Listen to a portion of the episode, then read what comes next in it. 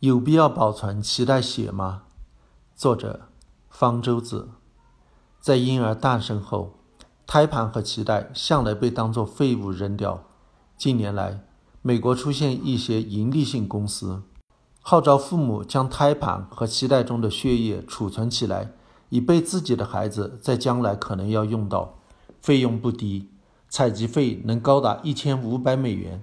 以后每年还要付九十五美元的储存费，这股风气现在也刮到了中国。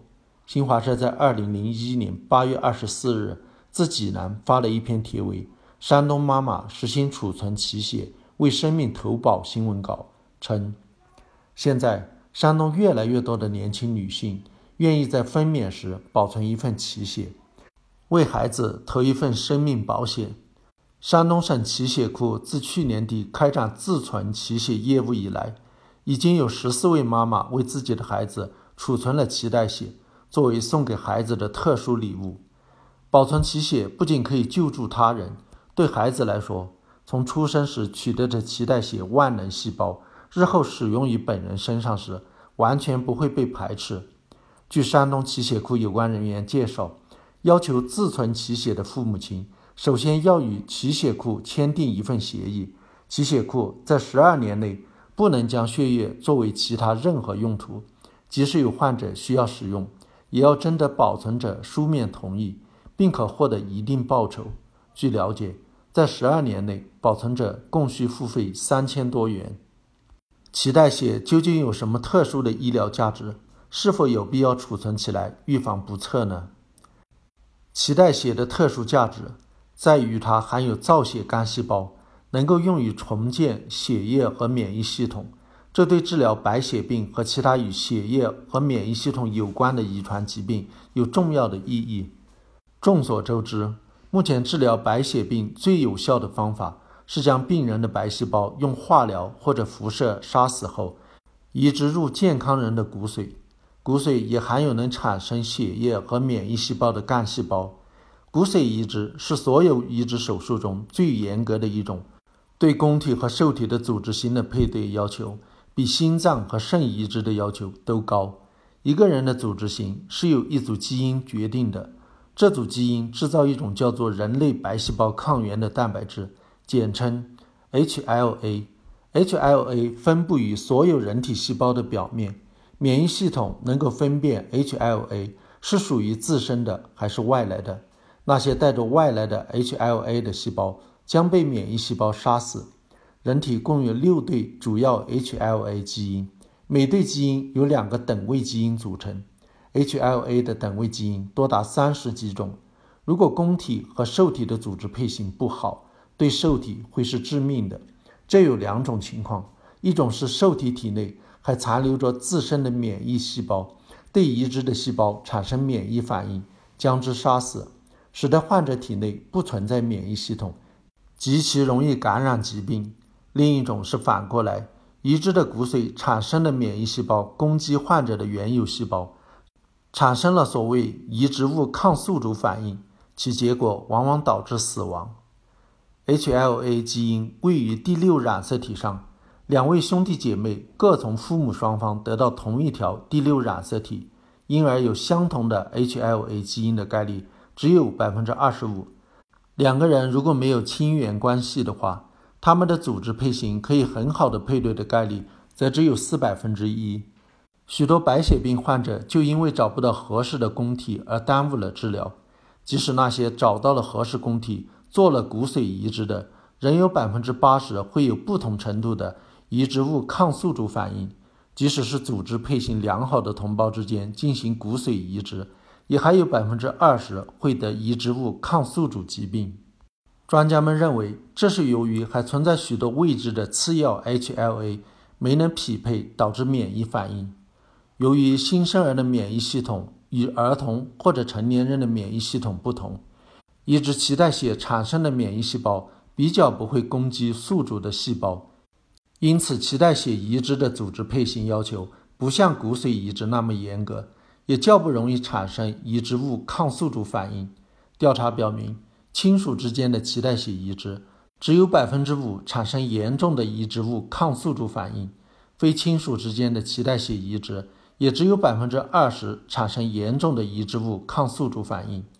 相反的，非亲属间的骨髓移植，即使组织配型良好，也有百分之四十七产生严重的移植物抗宿主反应，高达百分之三十三将会因此死亡。脐带血移植还有其他优势，一半以上的成年人其白细胞中都存在着一种细胞肥大病毒，这种病毒对正常人是无害的，但是对那些接受移植的患者，因为其免疫系统受抑制，任何病毒都可能是致命的。事实上，由于骨髓移植带来的细胞肥大病毒，导致了百分之十的患者死亡，而只有百分之一的新生儿。在子宫中感染了细胞肥大病毒，因此在这方面，脐带血移植也要安全得多。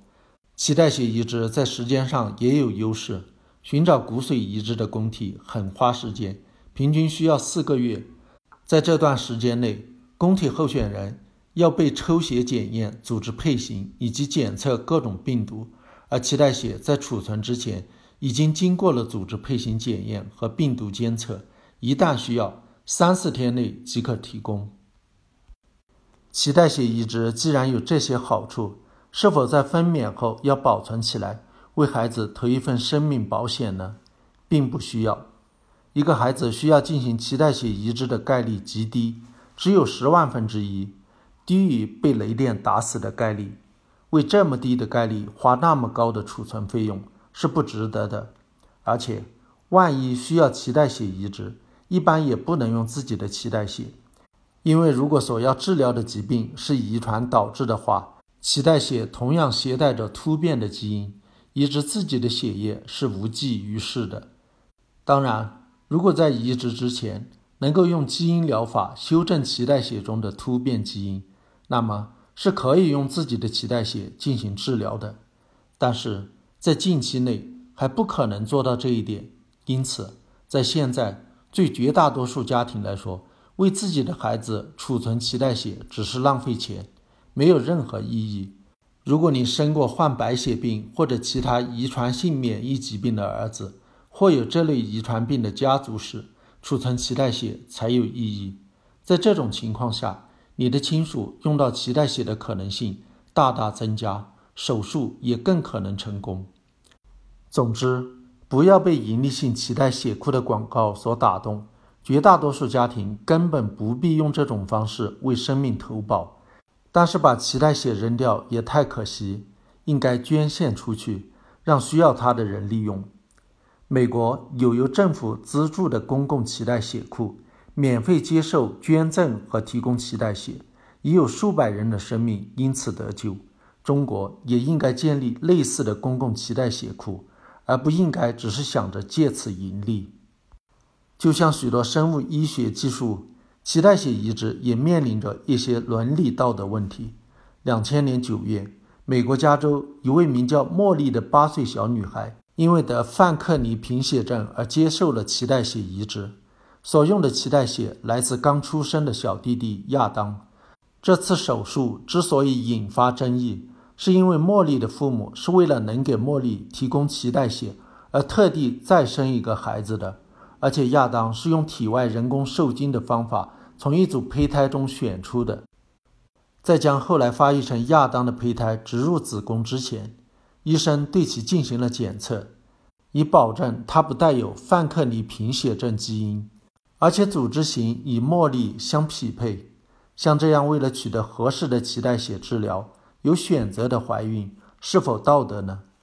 一个专门的生物伦理委员会对这一案例进行了讨论后，认为它是道德的，因为提供脐带血对亚当的健康没有任何影响。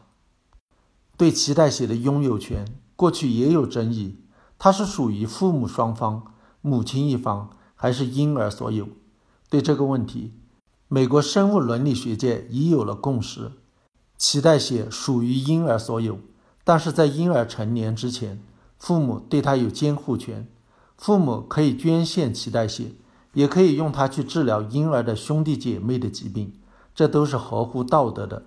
如果该婴儿以后也需要进行脐带血移植，而且可以用自己的脐带血，但是自己的脐带血已被其父母用掉。这虽然不幸，却不是不道德的。更受关注的是对公共脐带血库的管理和使用。如果脐带血的提供者患有遗传病，那么他的脐带血中干细胞也携带着能导致遗传病的基因突变。这类遗传病在刚出生时难以检测，可能要过几个月或者几年才表现出来。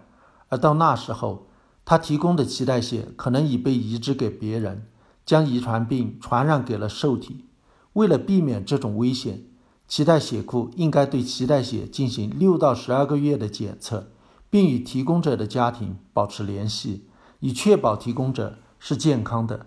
这样就需要长期保存捐献者的记录，并持续跟踪捐献者。